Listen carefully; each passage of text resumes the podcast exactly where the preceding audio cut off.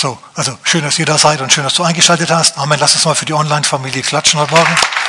So. Amen. Schön, dass du dabei bist. Jemand fragt, Pastor, hör mal, mein Leben ist wie ein Rührei. Völlig zerbrochen und durch, gut durchgemixt. Du bist doch ein, ein Pfarrer. Also ich bin kein Pfarrer, ich bin ein Pastor, das ist ein Unterschied. Aber das ist jetzt nicht wichtig. Du bist doch ein Pastor, du bist doch so ein Glaubensfuzzi. Sag mal, kann Gott mein Leben wieder entrühren? Und pass auf, bevor Gott, wir können uns auch fragen, kann Gott, die alte Frage, ja, kann Gott Zahnpasta wieder in die Tube drücken? Oder vergossene Milch wieder in den Eimer tun? Ich sage, Gott macht es anders. Gott, statt dass Gott jetzt hergeht und dieses Ei da wieder auseinanderklamüsert und dann wieder zusammensetzt, so mit Sekundenkleber quasi die Schale wieder repariert und alles. Er macht keine Reformation, er macht es ganz anders. Er macht eine Revolution. Er gibt dir ganz einfach ein neues Ei. Er gibt dir einen neuen Anfang. Er gibt dir neues Leben. Okay, da möchte ich ein bisschen mit euch drüber reden heute. 1. Mose Kapitel 1, Vers 1. Lasst uns mal anfangen zu lesen. Schlage mal die Bibel auf, obwohl ich den Vers auswendig kenne. Wie du wahrscheinlich auch. Da heißt's, im Anfang schuf Gott die Himmel und die Erde. Und die Erde war wüst und leer und Finsternis war über der Tiefe. War über, den, über der Tiefe und der Geist Gottes schwebte über den Wassern. Der Geist Gottes schwebte über den Wassern.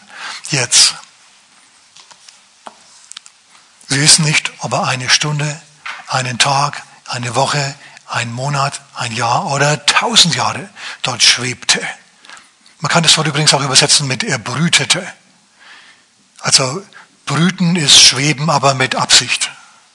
Weil eine Henne, die setzt sich nicht einfach hin und fängt an zu brüten, wenn sie kein Ei hat, richtig? Die denkt sich da was dabei. Da kommt was dabei raus hinterher. Man sagt ja, einen Plan ausbrüten und so.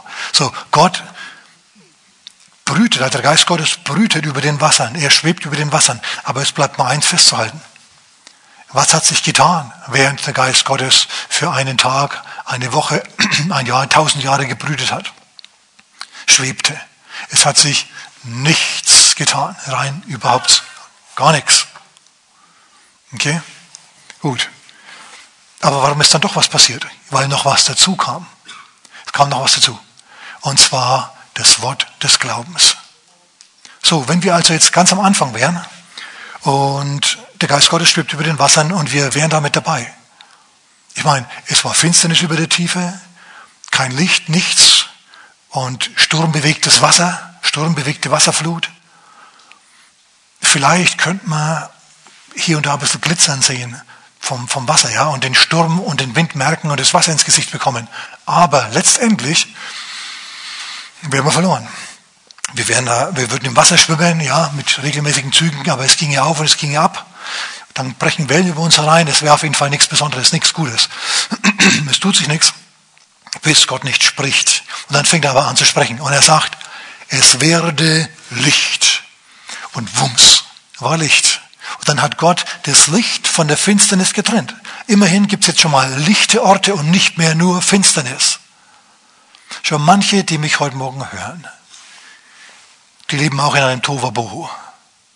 Tohuwabohu. Übrigens, im Anfang schuf Gott Himmel und Erde und die Erde war wüst und leer. Das Wort wüst und leer ist das Wort Tohuwabohu. Steht für Chaos, steht für Tohuwabohu. Wer weiß nicht, was Tohuwabohu ist. Okay? Das ist einfach Unordnung, das ist Chaos, das da, da passt nichts zusammen, alles ist durcheinander. Und jetzt kommst du vielleicht an und sagst, Pastor, mein Leben ist wie die Flut am Anfang. Tovabo. Und Gott sagt zu dir, ich weiß es. Ich weiß, dass dein Leben Tovabo ist. Und so wie damals am Anfang, so schwebe ich auch über deinem Leben drüber. Aber ich mache nichts, sagt der Herr, bis du das Wort des Glaubens sprichst. Bis du das Wort des Glaubens sprichst. Wenn du das Wort des Glaubens sprichst, ändert sich alles. Aber solange bis du das nicht magst, wird sich nichts tun. Ich bin da, aber ich mache nichts. Du musst das Wort des Glaubens sprechen. Du sagst, okay, was ist denn das Wort des Glaubens? Ich sag's gleich. Lass mich zunächst mal weitermachen kurz. Es nächste, was Gott gemacht hat, ist, er hat wiedergesprochen und ein Firmament geschaffen. Firmament, Atmosphäre. Jetzt hat er Luft zum Schnaufen geschaffen. Schau, wenn du das schöpferische Wort sprichst, wenn du das Wort des Glaubens sprichst, dann schafft Gott auch dir Luft zum Schnaufen. Das war noch nicht alles. Es ging weiter. Schau, Gott hat ja gebrütet, Gott hat ja einen Plan hier mit der Welt. Ich sage euch gleich jetzt, was der Plan ist. Der Plan ist, er will den Menschen schaffen und für den Menschen hat er dann ein Eden geschaffen und den setzt er da hinein, diesen Menschen, um dort aufzublühen, um dort sich gut gehen zu lassen, um dort Gott anzubeten. So hat Gott auch für dich einen Plan, nämlich ein Eden, einen Ort, an dem du aufblühst, an dem es dir gut geht, an dem du das Gefühl hast, du bist angekommen. Sag, oh, da wäre ich gern, da wäre ich gern, aber jetzt bin ich im Chaos, ich schwimme. Und der Geist Gottes, der schwebt über dir, Halleluja. Du musst nur, wie gesagt, das Wort des Glaubens sprechen. So, was hat Gott noch gemacht? Nachdem er dir Luft zum Schnaufen gegeben hat, nachdem er Atmosphäre geschaffen hat für den Menschen, der kommen soll, hat er wiedergesprochen und hat das Wasser vom Land getrennt. Wären wir dort gewesen, hätten wir jetzt nicht mehr schwimmen müssen und paddeln, sondern wir hätten wieder stehen können auf festem Grund. Halleluja. So, manche schwimmen, sagst, Pastor, ich schwimme, ich schwimme, ich schwimme, richtig. Aber es, schau, Gott hat es drauf, dass er das Wasser verdrängt und dir festes, festen Boden unter die Füße gibt. Aber das macht er nur dann, wenn du das Wort des Glaubens sprichst. Wenn der Geist Gottes ist da, alle Kraft Gottes, die Dynamik, die schöpferische Kraft und die Dynamik Gottes ist da. Aber sie kann sich nicht entfalten, sie wird sich nicht entfalten, bis nicht das Wort des Glaubens gesprochen wurde. Das erste Wort, das Gott gesprochen hat, war, es wäre Licht und boom, plötzlich war alles anders. Immerhin gab es dann Orte des Lichts und Orte der Finsternis. Das war nicht mehr alles Finsternis. Es gab Orte, an denen man Licht erleben konnte. Du sagst jetzt, jetzt rück halt raus, was sind die Worte, die ich sagen muss, damit ich aus dem Chaos rauskomme und hineinkomme in die Schöpferdynamik, in die Erlöserdynamik Christi. Es ist total einfach. Die Worte, die du sagen musst, unbedingt zwingend sagen musst, von Herzen und im Glauben sagen musst, sind folgende. Willst du irgendjemand wissen? Okay. Ganz einfach. Jesus sei mein Herr. In dem Moment, in dem du das sagst, in dem du das bekennst, passiert was. Gott spricht und es geht das Licht in dir an. Denn Jesus ist das Licht. Er ist Liebe, er ist Licht, er ist Leben. Das hat er drauf. So, in dem Moment, in dem du sagst, Jesus, komm in mein Leben und es wirklich meinst, in dem Moment passiert ein Wunder in deinem Herzen und das Licht geht bei dir an. Und das nächste, was dann Gott macht, dann musst du dich fast schon einmal kümmern. Eigentlich doch, musst du dich schon. Du musst weiterhin Worte des Glaubens sprechen. Du musst sagen, danke Herr, dass du jetzt in meinem Leben wirkst. Danke Herr, dass du, lass, sag mal mit mir, danke Herr, dass du jetzt, jetzt in meinem Leben wirkst. Schau, und was passiert dann? Dann schafft Gott dir Luft zum Schnaufen. Er gibt dir Luft zum Atmen. Und dann sagst du, danke Herr, dass du meine Füße auf festen Boden stellst. Hey, ich schwimme zwar im Moment noch, aber ich habe gelernt aus der Schöpfungsgeschichte. Ich schwimme vielleicht, aber nicht mehr lange. Danke Herr, dass du bereits festen Boden unter mir schaffen wirst. Boden, komm hervor aus diesem Chaos. Und dann wuff, plötzlich stehst du da, tropfst noch ein wenig, aber du bist auf festen Boden. Und dann kannst du schon mal anfangen, ein bisschen Gott zu loben und zu preisen. Halleluja. So gibt auch der Herr dir, schau, festen Boden. Aber anfangen, anfangen tut es alles mit dem Bekenntnis, mit dem, mit dem Gebet, Jesus sei mein Herr. Das ist für dich dasselbe Erlebnis, wie Gott am Anfang gesagt hat, es werde Licht. Dann wird es auch Licht in dir. Ja, wenn du Jesus in dein Leben einlädst, sagen wir jemand Amen. Halleluja. So ist es und nicht anders. Also, dein Leben ist durchgemixt wie ein Rührei, macht nichts. Gott gibt dir ein neues Leben. Er, gibt, er ist der Gott der zweiten Chance und er ist der Gott, der ein neues Leben gibt. Halleluja. Ich finde es richtig gut. Amen. Ja, Gott scheidet das Wasser vom Land. Und das macht er nicht nur einmal, sondern das macht er mehrere Male. 2. Mose Kapitel 14. Das schöpferische Wort ist bereits gesprochen. Das Wort des Glaubens. Lass mein Volk ziehen, hat Mose gesagt, im Auftrag Gottes. Und Pharao nach vielem Hin und Her hat gesagt, ah, dann geh doch endlich. Und die Ägypter haben sie nicht nur ziehen lassen, sondern sie haben sie auch noch beschenkt mit guten Klamotten, mit Geld, mit Klunkern, mit allem Möglichen. Die haben sie behängt wie die Weihnachtsbäume. Und so sind sie dann ausgezogen aus Ägypten. So, sie, sie hatten schon mal Luft zum Schnaufen, richtig? Sie hatten schon mal Luft zum Schnaufen, jetzt, jetzt wo es losgegangen ist. Und jetzt ziehen sie in die Wüste hinaus, frisch, fromm, fröhlich, frei. Und jetzt stehen sie am Roten Meer. Und sie blinzeln uns an. Das Rotes Meer. Vor allem hören sie jetzt Panzerkettengerassel hinter sich. Und sie drehen sich um und sie sehen, dass der Pharao mit, seinen ganzen, mit seiner ganzen Militärmacht jetzt an, an, ankommt und sie wieder gefangen nehmen will.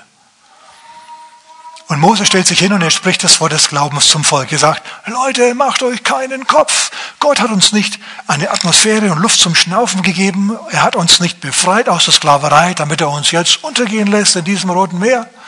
Fürchtet euch nicht, glaubt nur. Und dann geht Mose ins Zelt so schnell wie er kann und sagt, oh Gott, Hilfe! Weil nämlich, schau, bloß weil ein Prediger kühn predigt, das noch lange nicht heißt, dass er sich immer so fühlt. So wie Mose, der hat das Volk ermutigt und hinterher musste er selber sich ermutigen lassen vom Herrn. Und der Herr sagt zu ihm, kannst du nachlesen, 2. Mose Kapitel 14, Vers 13, was schreist du zu mir? Hallo, ist doch alles ausgemachte Sache hier. Ihr habt doch einen Plan, ihr habt doch gebrütet über diese Sache. Ja, glaubst du denn im Ernst, ich setze dich hier irgendwo mit dem ganzen Volk hier in die Wüste und lass dich dann kaputt gehen? Also Mose, beiß die Zähne zusammen, nimm deinen Stab, nimm deine Hand und dann stellst du dich vors Wasser. Und dann hältst du den Stab und deine Hand übers Wasser und teile das Meer. In anderen Worten, wie Gott am Anfang, ja. Lass das Wasser verschwinden und hol trockenen Boden raus. Aus dem Untergrund. Und Mose, sobald er von Gott gehört hat, sobald er, sobald ihm der Herr des Wortes Glaubens eingeflüstert hat, sobald er weiß, was zu tun ist, steht er auf, ja, putzt sich die Knie ab, düst raus, mit seinem Stock natürlich in der Hand, geht vors Wasser hin und sagt, gib mal her, schaut mir mal zu. Und dann stellt er sich hin. Und es passiert. Es passiert wie Gott am Anfang, wie bei Gott am Anfang. Das Wasser und das feste Land trennen sich und es wird ein, eine trockene, ein trockener Weg wird sichtbar für das ganze Volk. Und Gott macht noch was. Auf der, das ist der Finsternis, der Nacht. Auf der einen Seite gibt er Licht mit seinen göttlichen Suchscheinwerfern, mit der Feuerwolke. Auf der anderen Seite auf der Seite der Feinde von Gottes Volk gibt er besonders dichte Finsternis, sodass der Pharao einfach nichts mehr sieht. Schau, Gott kann es dunkel machen und Gott kann es hell machen, wie Gott will. Und wenn du auf seiner Seite bist, macht es bei dir hell. Und wenn du aber sagst, äh, dann ist eben bei dir, dann lässt er es eben bei dir dunkel. Nicht bei dir. So, sie gehen also durchs Fest, auf festem Boden durchs Rote Meer hindurch. Mose hat gewirkt wie Gott am Anfang. Ist das nicht wunderbar? Ein Mensch kann sich verhalten wie Gott am Anfang. Er, er teilt Wasser und Boden und es bahnt sich ein Weg, es öffnet sich ein Weg. Schau, Gott hat auch Wege, wo du keine Wege siehst. Weil du keine Wege mit deinen Mitteln herstellen kannst in der Situation, weil du vollkommen auf ihn geworfen bist. Ich habe am, am Mittwoch habe ich das erwähnt. Und zwar lieben die Leute die Sicherheit mehr oder die Freiheit mehr. Und die meisten würden wahrscheinlich sagen, ich liebe die Freiheit. Und in Wirklichkeit liebst du die Sicherheit. Das Volk, ich weiß das vom Volk Israel. Das Volk Israel hat sich gesagt, was leben wir hier in der Wüste? Wären wir doch nur in Ägypten geblieben, da gab es Lauch und Zwiebeln. Und jetzt, was haben wir jetzt? Jetzt haben wir dieses elende Manna. Lieber ein satter Sklave als ein freier Mensch, der Gott vertrauen muss. Und so geht es vielen Leuten. Deswegen nennen die Leute auch den Staat Vater Staat, statt sich auf Gott zu verlassen und Vater Gott zu sagen. Jetzt ist nur am Rande. So, wen liebst du, die Freiheit oder die Sicherheit? Musst du dir mal, musst du dir mal ehrlich beantworten bei, bei Gelegenheit. Israel war auf jeden Fall, er hat die Sicherheit mehr gemocht als die Freiheit. Schau, sie haben sich, sie haben sich nach Speise aus der Hand ihrer Herren der Ägypter, aus der Hand des Staates sozusagen gesehnt, wo doch Gott sie jeden Tag in der Freiheit übernatürlich mit Manna versorgt hat. So Gott steht auf der Seite der Freiheit. Aber das nur am Rande. Okay, schau, Gott macht einen Weg durchs Wasser, wo du keinen Weg siehst. Warum? Weil er Gott ist und du nicht. Wir werden in unserem Leben immer wieder in Situationen kommen, an denen wir nicht weiter wissen, die uns nicht weiterhelfen können, nicht wissen, was Sache ist, so nah vor der Wand stehen. Und dann kommt Gott und macht einen, Bahn, macht einen Weg, macht eine Bahn, öffnet eine Tür. Und du denkst dir, wie ging, das denn, wie ging denn das jetzt so? Und es war Gott. Aber anfangen tut alles damit, dass du sagst, Jesus sei mein Herr. Ja, wenn du das nicht auf die Reihe kriegst, dann ist es schwierig. Noch ein Beispiel. Johannes Kapitel 6. Dort geht nicht der Heilige Geist, dort schwebt nicht der Heilige Geist auf dem Wasser. Wieder stürmisches Wasser, wieder eine Chaosflut. Das See Genezareth im Sturm in der Nacht. Sondern diesmal ist es Jesus, der auf dem Wasser geht. Jesus geht auf dem Wasser, wie der Heilige Geist am Anfang über den Fluten schwebte. So macht es jetzt er. Voller Hammer. Ich meine, wie viele Leute kennst du, die es wie Gott machen und auf dem Wasser schweben sozusagen?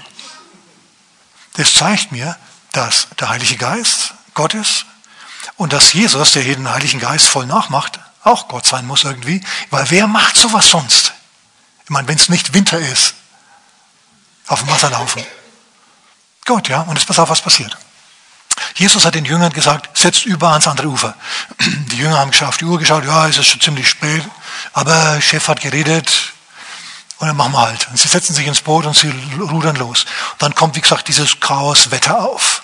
Wind geht hoch, Wellen gehen hoch, wie am Anfang.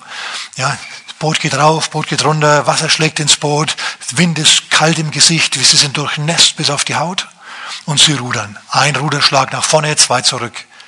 Ein Ruderschlag nach vorne, ein halber zurück. Zwei Ruderschläge nach vorne, einer zurück. Es geht hin und her. Sie kommen nicht richtig vom Fleck. Sie stecken im Tohu Wabohu fest, so wie du.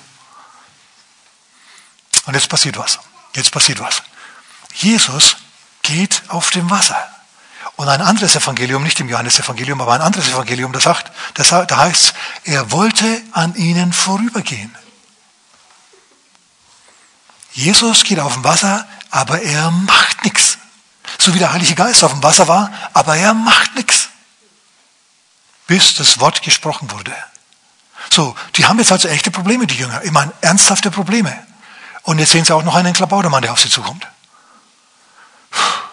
Was jetzt, ja? Und sie schreien vor Furcht, heißt es da. Und Jesus schreit zurück. Er sagt, fürchtet euch nicht, ich bin's, ich bin's. Denkt an Gott, ganz am Anfang. Damals schwebte der Heilige Geist auf dem Wasser, jetzt lauf halt ich auf dem Wasser. Wir sind eins, der Geist und ich. Aber er wollte an ihnen vorübergehen. Pass mal auf, das ist wichtig, das spricht zu uns heute Morgen.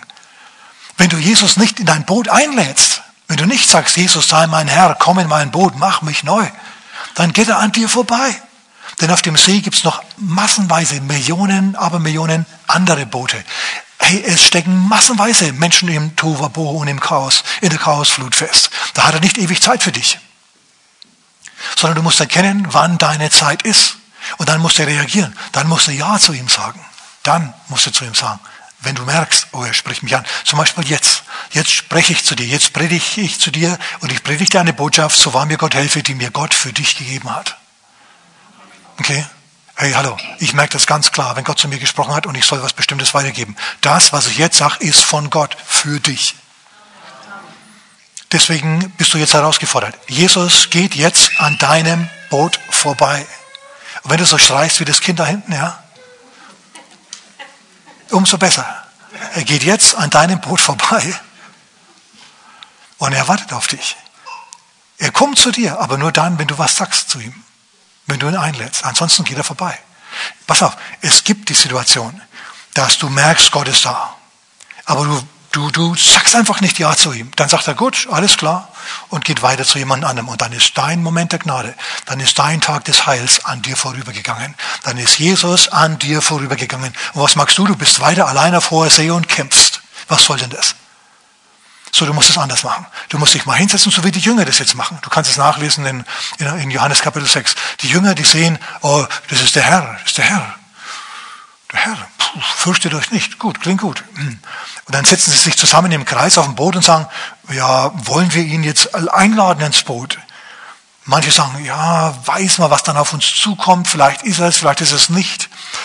Puh, ist so eine Sache. Und sie beraten, beraten. Wollen wir mit Jesus gehen? Wollen wir ihn reinlassen oder wollen wir nicht reinlassen? Rudern wir lieber selber weiter oder was ist los? Und zum Schluss beschließen sie, wir wollen ihn im Boot haben. Wir wollen ihn im Boot haben. Es steht wirklich so in der Bibel. Ich sag's euch, es steht in Johannes Kapitel 6, Vers 21. Sie wollten ihn nun ins Boot nehmen. Sie wollten Jesus dabei haben. Und du? Willst du Jesus dabei haben? Bei den Jüngern heißt, sie wollten ihn dabei haben. Überleg dir das gut. Und dann sagst du Ja zu ihm. Wenn du raus willst aus deinem Tovabo und hinein in die Hand Gottes, dann musst du zu ihm Ja sagen. Ansonsten geht er an dir vorbei. Verpasst seine Gelegenheit nicht. Max wie die Jünger. Sie wollten ihn nun ins Boot nehmen. Und jetzt pass auf, was passiert. Sie wollten ihn nun ins Boot nehmen. Sie wollten ihn dabei haben. Sie wollten ihr Leben mit ihm gehen. Sie wollten ihm den Kapitänsplatz einräumen. Sie haben Ja zu ihm gesagt. Und wie geht's weiter? Und sogleich, sag mal sogleich, sag mal sogleich, sogleich sogleich war ihr Boot am Land, wohin sie fuhren. Gerade waren sie noch in der Chaosflut und plötzlich kommt fester Boden unter ihren Kiel. Und das alles nur, weil sie Jesus ins Boot gelassen haben. In dem Moment, in dem sie Jesus ins, sie waren wohlgemerkt mitten auf dem See, es war nicht irgendwie so am Rand. Ja, die sind von einem Ort zum anderen entrückt worden, weil nämlich die schöpferischen Kräfte Gottes, die wegebahnenden Kräfte Jesu, sich sofort begonnen haben zu manifestieren. Kaum war er im Boot, hat er schon einen Segen bewirkt. Raus waren sie aus dem Sturm, den hat er gar nicht erst gestillt, den hat er liegen lassen. Der war jetzt fünf Kilometer weiter drüben auf dem See. Ich kann mir vorstellen, die Jünger haben sich, sind aufgestanden, haben sich umgedreht, haben gemeint, es hat aufgehört zu regnen. Wo sind wir denn? Pump. Und dann stellen sie fest, wir sind auf dem Land. Gott macht genau dasselbe mit dir. Er macht exakt genau dasselbe mit deiner Situation. Lass ihn in dein Boot, lass ihn auf sein, auf sein, auf den, lass ihn ans Steuerrad, gib ihm den Platz des Kapitäns. Und dann erleb, wie er dir festen Boden unter die Füße verschafft. Schau, wir, wir sind ein bisschen so wie Eva und Adam. Wie Adam und Eva. Gott holt die Welt aus dem Chaos raus mit gewaltigen schöpferischen Anstrengungen. Okay, und er bereitet sie vor. Ich meine, er hat die Schöpfung ja vorbereitet, Atmosphäre gemacht, Luft zum Schnaufen, festen Boden, dann hat er die Tiere gemacht und alles mögliche und die Pflanzen und dann hat er die Sterne an das Himmelszelt gesteckt und so weiter und so fort. Alles für eine Person, für den Menschen. Dann hat er einen Garten gemacht, hat ihn schön gebaut und eingehegt und alles, hat einen richtigen Ort für den Menschen hergemacht und hat den Menschen dann hineingestellt. Er hat gesagt, so, seid fruchtbar und mehrt euch, wird euch Spaß machen und, und herrscht über die ganze Welt und bebaut und bewahrt diesen Garten. Waren sie eigentlich beschäftigt, ausgestattet mit Aufträgen. Und was machen sie? Gott zieht die Welt aus dem Chaos heraus. Adam und Eva nehmen sie und schmeißen sie wieder zurück ins Chaos. Ihr wisst schon, mit dem Sündenfall. Und jetzt haben wir eben das Problem, dass wir, wenn auch nicht äußerlich, manchmal äußerlich, zum Beispiel jetzt in der Ukraine, im Chaos leben, aber viele, viele, viele, viel zu viele leben innerlich im Chaos. Denn geht es eigentlich rein äußerlich ganz gut, haben genug zu essen, warme Wohnung, gutes Auto, alles und sind totunglücklich und fühlen sich immer noch im Tovabo gefangen, weil Jesus noch nicht bei dir mit dem Boot sitzt. Hier lass ihn an seinen, ans Steuerrad und dann, dann geht's aufwärts. Dann passiert was. Wumm, im nächsten Moment bist du an einem Ort, an dem er dich haben will, auf festem Boden. So wie Gott am Anfang das Wasser und Erde geteilt hat und das festen Boden gemacht hat, so gibt er auch den Jüngern hier festen Boden. Es hat noch ein bisschen gedauert. Sie mussten noch durch manche Krise durch, die Jünger. Sie haben ja die Hälfte von dem, was Jesus überhaupt wollte, gar nicht verstanden. Aber sie sind eins, sie sind bei ihm geblieben.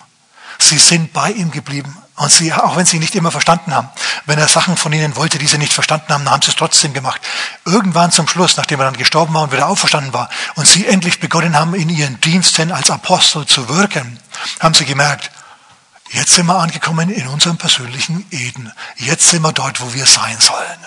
So ja, es kann ein bisschen ein Prozess dauern. Die Schöpfung wurde auch jetzt in einem Tag gemacht. Es hat immerhin sieben Tage gedauert. Ja, und einen hat er sich ausgeruht. Muss auch mal sein.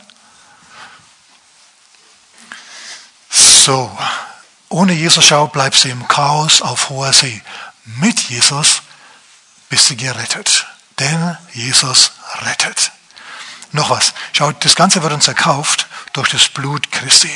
Im 1. Johannesbrief, Kapitel 1, Vers 7, da heißt's, das Blut Christi, seines Sohnes, reinigt uns von jeder Sünde.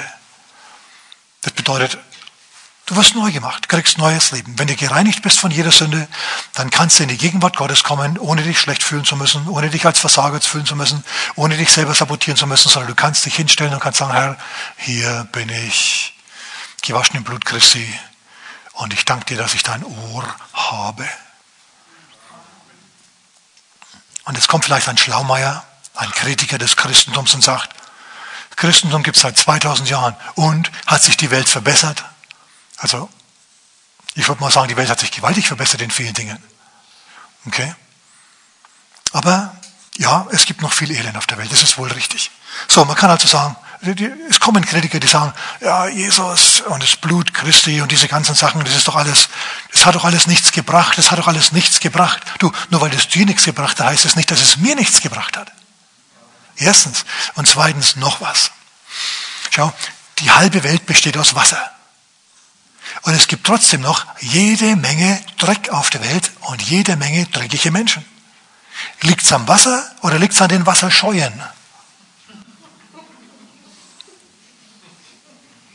Manchmal ist die Welt so einfach. Ja, genauso ist es mit dem Blut Christi. Das Blut Christi hat gewaltige Kräfte, aber die werden sich nicht freisetzen, wenn du nicht sagst, Jesus, komm in mein Leben, mach mich neu, gib mir einen neuen Anfang. Herr, jetzt! Übrigens, ähm, im 1. Petrus Kapitel 1, Vers 19, da steht, Jesus hat uns erkauft mit dem kostbaren Blut Christi. Und die Bibel ist ja voller Blut. Wem ist das schon aufgefallen? Die Bibel trieft vor Blut. Okay, es beginnt schon ganz am Anfang. Der erste, der Blut vergießt, ist Gott. Er schlachtet die Tiere, deren Fell er nimmt, um Adam und Eva wieder zu bekleiden. Dann schlachtet Abel und hinterher Mose und die ganzen Opfer des Alten Testaments. Also Blut, Blut, Blut, Blut, Blut. Und zum Schluss kommt noch ein anderes Blut dazu, nämlich das Blut Christi. Und das Blut Jesu ist das einzige Blut, das von der Bibel kostbar genannt wird. Ja, kein anderes Blut, das Blut der Opfertiere und so weiter wird nirgendwo kostbar benannt, genannt, wo es natürlich auch wertvoll ist. Warum? Weil das Blut Christi anders ist. Warum? Weil Christus anders ist. Warum? Weil er sein Blut nicht, nicht von einem Menschen hat, sondern von seinem Vater im Himmel. Ich weiß nicht, ob ihr das wisst. Ich bin jetzt kein, kein Doktor und ich bin auch keine Hebamme offensichtlich. Aber ich weiß Folgendes. Das Blut des Kindes und das Blut der Mutter sind vollkommen getrennt. Und zuständig von der Erbanlage her für das Blut des Sohnes oder des Kindes ist auch nicht die Mutter, sondern es ist immer, immer der Vater. Sondern der, Vater bestimmt also die Blutgruppe des Kindes. Wer ist nun mal der Vater Christi? Gott. Okay, er, Gott, Gott im Himmel, war zuständig für das, für das Erschaffen des Blutes Christi in dem Kind, das in Maria herangewachsen ist. Deswegen ist sein Blut anders als das Blut aller anderen. Weil er der Sohn Gottes ist. Wisst ihr, wenn Jesus nur ein guter Mann gewesen wäre, der schlaue Sachen gesagt hat und inspiriert hat reden können, das wäre gut für ihn gewesen und für seine Zuhörer. Aber das, das hätte ihn nicht zu was Besonderem gemacht. Das hätte sein Blut nicht kostbar gemacht. Was ihn so besonders macht, ist nicht, dass er auf dem Wasser läuft, dass er Tode, schimmlige Tode, die vier Tage tot sind, aus dem Grab herausruft, Dinge tut, die nur Gott tun kann, sondern was ihn kostbar für uns macht, ist sein Blut. Sein Blut ist kostbar, weil es das Blut letztendlich das Blut Gottes ist, das für uns vergossen wurde. Schau, jeder Mensch ist ein Sünder gewesen, bis auf Jesus. Die hat sein Blut direkt von Gott bekommen. Deswegen hat sein Blut auch andere Qualitäten als unseres.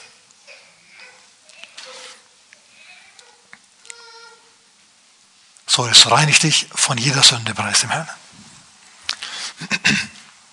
Amen. So können wir jetzt sagen, schau, Tod, wo ist ein Stachel? Hölle, wo ist dein Stachel, ja, wo ist dein Schrecken, die sind alle nicht mehr relevant.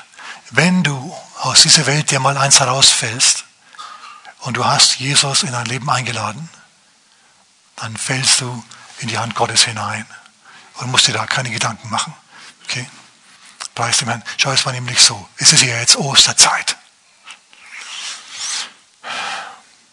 Ich sage euch mal, ich rede jetzt mal ganz kurz über, über, über Jesus. Jesus am Kreuz und was danach passiert ist. Schau, der Teufel hat immer wieder versucht, Jesus zu versuchen und es hat nie richtig geklappt. Es hat, nie, es hat überhaupt nie geklappt. Aber irgendwann war es dann mal so, dass Jesus plötzlich doch verhaftet wurde und plötzlich Jesus doch geschlagen wurde und Jesus zum Schluss an einem Kreuz hing. Und der Teufel hat sich am Kopf gekratzt und hat sich gedacht, wie geht denn jetzt das zu? Meine Buchführerengel, meine Buchführerdämonen, die müssen irgendwo hier was verpasst haben. Irgendwo muss er eine Sünde getan haben, dass Gott ihn preisgegeben hat, dass Gott ihn in meine Hand gegeben hat. Und jetzt zerschlagen ihn meine Leute und jetzt hängen ihn meine Leute ans Kreuz. Und, und zum Schluss schreit Jesus ganz laut und übergibt den Geist und er stirbt. Und, und damit er auch wirklich sicher ist, lässt der Teufel noch mal einen Soldaten hergehen mit einem Speer. Und er haut Jesus den Speer auch noch in die Seite. Also wenn ihn die Kreuzigung nicht getötet hat, dann hat ihn der Speer definitiv getötet. Okay? Jetzt zieht ihn wieder raus. Wasser und Blut, also rote und weiße Blutkörper, Blut und Serum kommen heraus aus der Wunde. Sie sagen, der ist tot. Und der Teufel denkt sich, der ist tot. Und er kann sein Glück gar nicht fassen. Irgendwo muss Jesus eine Sünde getan haben, dass Gott ihn preisgegeben hat. Die Welt ist so schön, denkt sich der Teufel. Und Jesus, es geht ja weiter für ihn nach dem Tod, Jesus steht jetzt da, beladen mit den Sünden der Menschheit. Der Gestank der Sünde haftet ihm an. Und er ist gebunden. Und der Teufel nimmt ihn, ja, und sie, tun ihn runter ins Gefängnis, unter der Erde, ins Gefängnis. Ich meine, wenn du schon mal im Gefängnis warst, als Knacki oder als Besucher, ja, meine Frau und ich, eine der ersten Dinge, die wir miteinander gemacht haben, war in Tulsa in Oklahoma ins, Hoch, ins Hochsicherheitsgefängnis in, äh, in Dings zu gehen. Wo war das nochmal? Lloyd Raider Correctional Institution. Ein bisschen außerhalb der Stadt, logischerweise. Da waren die Jugendliche, Mörder, Vergewaltiger und so weiter da. Und ich hatte dann die Ehre, denen das Evangelium zu predigen. Sehr interessante, sehr interessante Kollegen, meine Damen und Herren. Ja? Der, der Chaplain hat gemeint, sag dem ja nicht, wo du wohnst oder wer du bist, weil wenn die jemals wieder rauskommen hier, die kommen in dein Haus schneller ohne Schlüssel rein als du mit. Okay. Gefängnis. Okay, wir waren bei Jesus im Gefängnis, nicht bei mir. Pastor, warst du schon mal im Knast? Oh ja, ich war schon im Knast. Aber nur als Besucher. Okay. Damit hier keiner anfängt nachzudenken, warum war der im Gefängnis? Ganz einfach, als Besucher und als Prediger. Halleluja. Okay, gut. Aber es ist so, du klingelst da und dann geht die Tür auf schiebt sich auf und dann gehst du rein. Dann steht da einer mit dem dicken Schlüsselbündel und er macht erst eine Gittertür auf und du gehst durch, er macht sie wieder zu. Dann gehst du durch noch eine Gittertür und durch noch eine Gitterwand und durch noch eine Gitterwand, bis du zum Schluss drei Gitterwände hinter dir hast und nochmal das Schiebetor draußen aus Stahl, ja. Und dann stehst du im Zellentrakt, links und rechts. Zellen mit Gittern. Und Jesus wird in eine dieser Zellen hineingetan. Links und rechts sind auch Zellen, ja. Die Krankheitszelle, die Armutszelle, die Depressionszelle, die Tova-Bohu-Zelle, die Chaoszelle, die Verlorenheitszelle. Und Jesus kommt zum Schluss in die Todeszelle, ganz hinten hin. Und dort ist er jetzt. Und der Teufel denkt sich, was habe ich nur richtig gemacht und was hat Jesus falsch gemacht? Der hat vergessen, dass, dass Gott weiterdenkt. Ja, Auferstehung von den Toten, dass ein in Sünden Toter wieder lebendig werden könnte dauerhaft, permanent, das kam ihm nie. Naja, auf jeden Fall vergehen drei gute Tage und der Teufel tanzt mit seinen Dämonen und die freuen sich, ja. Und die Welt trägt in der Zwischenzeit Trauer oben auf der Oberfläche, bis dann plötzlich was passiert. Gott im Himmel spricht. Es werde Licht. Und der Lichtstrahl Gottes kommt runter in dieses Gefängnis in die Finsterheit, Dunkelheit Christi hinein und sprengt dieses Gefängnis. Plötzlich ist ein viel, viel, viel zu helles Licht unterwegs in diesem Gefängnistrakt. Und Jesus geht aus dem Trakt heraus und steht vor der Zellentür und der Teufel steht daneben, steht vorne und sieht ihn und er stellt, stellt fest, der lebt, der lebt und wieder lebt und wieder lebt. Was ist passiert? Ich habe mich irgendwo verrechnet. Genau. Und dann schau, geht Jesus den Zellentrakt entlang und während er geht, in seinem Kielwasser gehen links und rechts die Zellentüren auf, die Zellentüren der Armut, der Krankheit, des Todes, der Verlorenheit, der Depression, des Toverbo, des Chaos, die gehen alle auf und Leute zu Hunderten und zu Tausenden kommen raus und folgen Jesus nach. Und dann gibt Jesus dem Teufel eine auf die Nase und nimmt ihm den Schlüsselbund weg, mit dem er die Leute eingesperrt hat. Und jetzt ist er derjenige, der den Schlüssel hat zur Hölle und zum Tod, preis dem Herrn. Und dann räumt sich Jesus die Gitterschranken frei, die, die, die Gitterwände frei. Eins, zwei, drei und zum Schluss auch noch die Stahltor, das Stahltor. Und dann geht's nach oben, steil nach oben für ihn. Und dann passiert noch was. Wir müssen bedenken, es ist ja, wie gesagt, es ist ja Ostern. Und, und wenn jemals jemand ein, ein Rührei-Leben hatte, dann war das Jesus zu dem Zeitpunkt. Okay, von Gott verlassen, beladen mit den Sünden der Menschen, hatte er wirklich nichts, nichts zu lachen. Und hat gelitten. Aber jetzt, jetzt, jetzt hat sich alles gewendet. Jetzt hat Gott das befreiende Wort gesprochen, jetzt ist der Geist Gottes aktiv, jetzt lebt Jesus wieder und jetzt bricht er durch. Und jetzt überleg mal, wir haben es hier mit einem Grab zu tun, im Felsen. Dieser Fels ist von einem Felsen verschlossen. Also ich würde mal sagen, Jesus hat, und dann war Jesus ja auch noch, setzen wir uns ganz kurz wieder mal noch wieder zurück, ähm, bevor er auferstanden ist oder vor der Auferstehung. Ähm, er lag ja auch tot da drinnen, sein Körper war ja tot. Also, wenn du tot bist, in einem Felsen versteckt bist, und der Felsen dann auch noch mit einem Felsen verschlossen worden ist, der zu schwer ist, man kann ihn nicht wegrollen, dann würde ich mal sagen, du hast Probleme. Okay? Und Jesus hatte diese ganzen Probleme. Schau, Jesus hat, hatte Probleme wie kein Mensch jemals vor ihm oder nach ihm. Jesus war beladen mit den Sünden der Menschen. Gott hat trotzdem sein Wort gesprochen und hat alles für ihn verändert. Und so kommt er jetzt also von unten hinauf in das Grab. Er steigt wieder in seinen Körper hinein. Sein Körper wird in einem Moment verherrlicht. Er sieht jetzt so gesund aus wie nie zuvor. Ja, noch gesünder als normalerweise. Und dann kommt ein Engel und rollt ihm den Stein aus dem Weg. Schau, die göttlichen Kräfte sind am Wirken. Und dann geht Jesus raus aus dem Grab. Das Grab konnte ihn nicht behalten. Die Felsen konnten ihn nicht behalten. Und auch das Siegel der Weltmacht Nummer eins der damaligen Zeit, der Römer. Und die, die ganze römische Wache, die alle Waffen der Römer konnten ihn nicht im Grab behalten. Und jetzt bist du durch deinen Glauben in Christus. Weißt du, was das bedeutet? Dass auch du nicht aufzuhalten bist. Aber, sag mal aber, aber es kommt bei dir auch, wie bei Jesus, aufs Wort des Glaubens an. Anfangen tust du mit, dass du sagst, Jesus, komm in mein Leben. Mach mich neu. Aber dann geht es noch weiter. Das nächste, was du dann machen musst, logischerweise ist, weiterhin so denken wie er und weiter so bekennen und reden wie er. Amen. Gott lässt mich im Sieg umhergehen. Das sind die Worte, die du sagen musst, auch wenn du im Chaos drinnen steckst. Auch wenn du noch keinen Triumph siehst. Schau, Gott schaut auf den Glauben in deinem Herzen. Und er freut sich, wenn er Glauben sieht. Es gab eine Zeit, in der ich überhaupt kein Prediger war, kein Mensch mich hören wollte und, und, und niemand nach mir gefragt hat. Und trotzdem, während ich mit anderen Sachen beschäftigt war, mit Pakete ausfahren oder, oder mit Koffer tragen oder mit was weiß ich was, beruflich jetzt, habe ich trotzdem mich daheim vorbereitet auf einen Dienst als Prediger. Warum? Weil ich das geglaubt habe, weil ich wusste, das ist in mir. Das muss irgendwann raus. So während man das äußerlich überhaupt nicht gesehen hat, habe ich trotzdem an dem Bekenntnis festgehalten. Ich bin ein Prediger Gottes, ich werde das Wort Gottes verkündigen. Gott wird seine Kraft durch die Worte, die er mir schenkt, ähm, demonstrieren und in die Welt setzen. Jo? Und schaut, eins nach dem anderen hat sich dann gefügt und zum Schluss ist es so geworden, wie es jetzt ist. Durch Glauben, durch das Festhalten am Wort des Glaubens. Wenn du, wenn du dich in der Tovabo-Situation befindest, wenn du in der Chaos-Situation festsitzt, dann, dann beten wir jetzt miteinander. Und der Herr holt dich raus. Der Herr spricht dann in dein Leben hinein, es werde Licht. Wenn du das möchtest, dann kommt es jetzt ganz voll auf dich an. Das sind jetzt die wichtigsten Worte deines Lebens. Welche? Jesus in dein Leben einladen. Lass uns mal alle miteinander die Augen zumachen. Und wir sagen miteinander, Jesus, Komm in mein Leben. Vergib mir meine Sünden. Mach mich neu. Gib mir ewiges Leben. Gib mir Licht. Gib mir Luft zum Schnaufen. Und gib mir einen festen Boden. Und einen Ort, an dem ich aufblühen kann. Und ich, Herr, will dich dafür loben und preisen und dir danken mein Leben lang. In Jesu Namen. Amen. Okay.